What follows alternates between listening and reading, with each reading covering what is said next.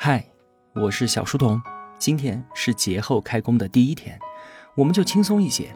我想和你分享一篇前段时间我无意间在知乎上看到的一篇小短文，作者叫做夏虫意难平。人这一辈子啊，最重要的到底是什么？三岁那年，我紧握着手中的棒棒糖，坚定地认为那就是最重要的。五岁那年，我花了整整一下午。逮住的那只蜻蜓，那一刻，它好像是最重要的。七岁那年，我看着同桌手中的奖状，带着一点羡慕和一点点的嫉妒，觉得那也许是最重要的。九岁那年，我仰躺在树荫下，阳光斑驳地洒在脸上，一个悠闲的暑假于我而言是如此的重要。十三岁那年，我意识到重点高中的录取通知书对我的人生。很重要。十六岁那年，坐在教室里，微风穿堂，盯着前排姑娘的马尾，我出了神，忽然觉得就这样一直下去，也挺不错的。十八岁那年，我日夜苦读，求神拜佛，只为了一张大学的录取通知书。二十二岁那年，告别校园，懵懂的踏进社会，一份工作又成了最重要的。二十四岁那年。迎来了我的婚礼，我看着满堂宾客和我的新娘，她当然不是我十六岁时的那个姑娘，心中掠过一丝遗憾。不过啊，在那一刻，我的新娘就成了我最重要的人。二十五岁那年，我和狐朋狗友推杯换盏，吹牛打屁，不谙世事的年纪，只觉得面子是最重要的。二十六岁那年，我焦急地等在产房外，啼哭声打破了宁静。我知道，更重要的来了。三十三岁那年，被房贷和车贷搞得焦头烂额，我觉得钱对我来说可是太重要了。三十八岁那年，一生要强的爸爸开始征求我的意见，那一刻，我猛然意识到，他终于是老了。还是在这一年，妈妈再没有训斥过我，而是不厌其烦的唠叨，还带着些小心翼翼。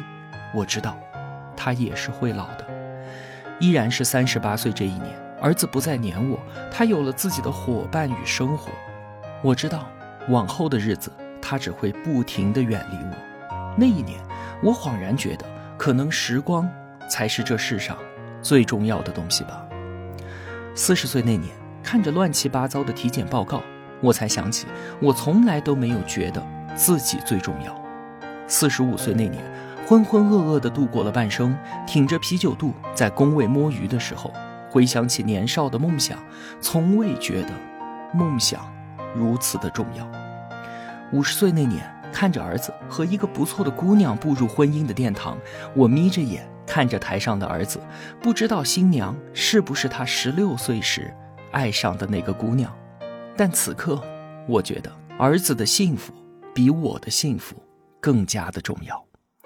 五十五岁那年，我气喘吁吁地跟在孙子屁股后面，生怕他摔跤。在那一刻，我从未给孙子远大的期许，他的平安快乐便是最重要的。六十岁那年，我将父母葬在了一块儿。年纪大了，很多事情也就看开了许多。我没有流泪，只觉得爸爸的责骂和母亲的絮叨，在那一刻无比的重要。七十岁那年，妻子终是先走一步了，儿子儿媳事业有成，孙子在外地读大学，我只能无所事事的在大街上闲逛，莫名觉得，妻子可要比那些广场舞的老太太重要的太多了。七十五岁那年。在医院里面，医生让我先出去，单独留下儿子的时候，我明白，时间不多了。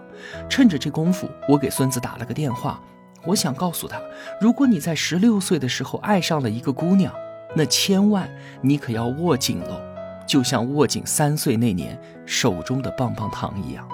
思来想去，又觉得多少有些为老不尊。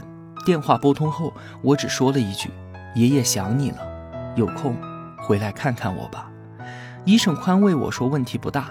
我笑着告诉他，人生没有什么大问题，其实啊，就是把日子过下去，便是最重要的。七十六岁那年，孙子回来看我了，让他看到我奄奄一息的样子，心里多少有点别扭。儿子儿媳在床边泣不成声。我没有多余的精力在思考什么最重要了，我只想着身后事一切从简。儿子儿媳年纪也不小了，身体遭不住。孙子刚刚参加工作不久，请假不好请，别给领导留下坏印象。正想着，不知哪里吹来一阵风，迷了我的眼。再睁开，爸爸妈妈牵着手，脸上挂着我最熟悉的笑容。他们都是年轻时候的样子，张开双臂示意我抱抱。我好想他们啊，所以，我毫不犹豫地跳下床，向他们飞奔而去。在奔跑中，我变成了六十岁的样子，四十岁的样子，二十岁的样子，直到变成三岁的样子。他们终于又能抱起我了。我向他们点点头，他们也笑着回应我，带着我转身离开。我回望一眼儿子、儿媳和孙子，他们抱着七十六岁的我嚎啕大哭。虽然不舍，不过没关系，我知道他们依然可以过得很好。所以啊，到底什么才是最重要的呢？什么都重要，但又没有什么是非有不可的。因为你曾经认为最重要的，总有失去的那天。遗憾，总是人生的常态。看到这篇文章啊，让我想起了史铁生的一段话。他是一位才华横溢的作家，但却天妒英才，一生苦难。二十多岁就双腿瘫痪，开始了轮椅生涯。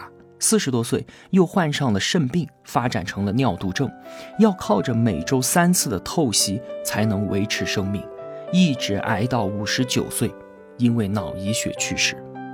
他在文集《病隙碎笔》当中有这样一段表述，他说：“生病也是生活体验之一种，甚至啊，或许算得上是一项别开生面的游历。”但凡游历，总有报酬。异地他乡，增长见识；名山大川，陶冶性情；激流险阻，锤炼意志。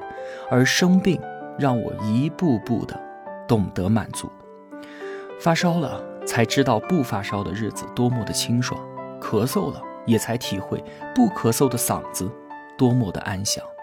当我四肢健全的时候，我时常抱怨环境的糟糕；而瘫痪之后，便只怀念当初可以肆意奔跑的日子。几年后长褥疮了，才知道可以安稳地坐在轮椅上的时光是多么的晴朗。后来又患上了尿毒症，要透析，经常昏昏然不能思想，就更加怀念起往日的时光。终于醒悟，人生所谓的幸运与不幸，只不过是两种不同的境遇比较罢了。其实啊。每时每刻，我们都是幸运的，因为任何灾难的前面都可以加上一个“更”字。命运将我推下悬崖，那我不妨就在这里坐下，唱支歌给你听吧。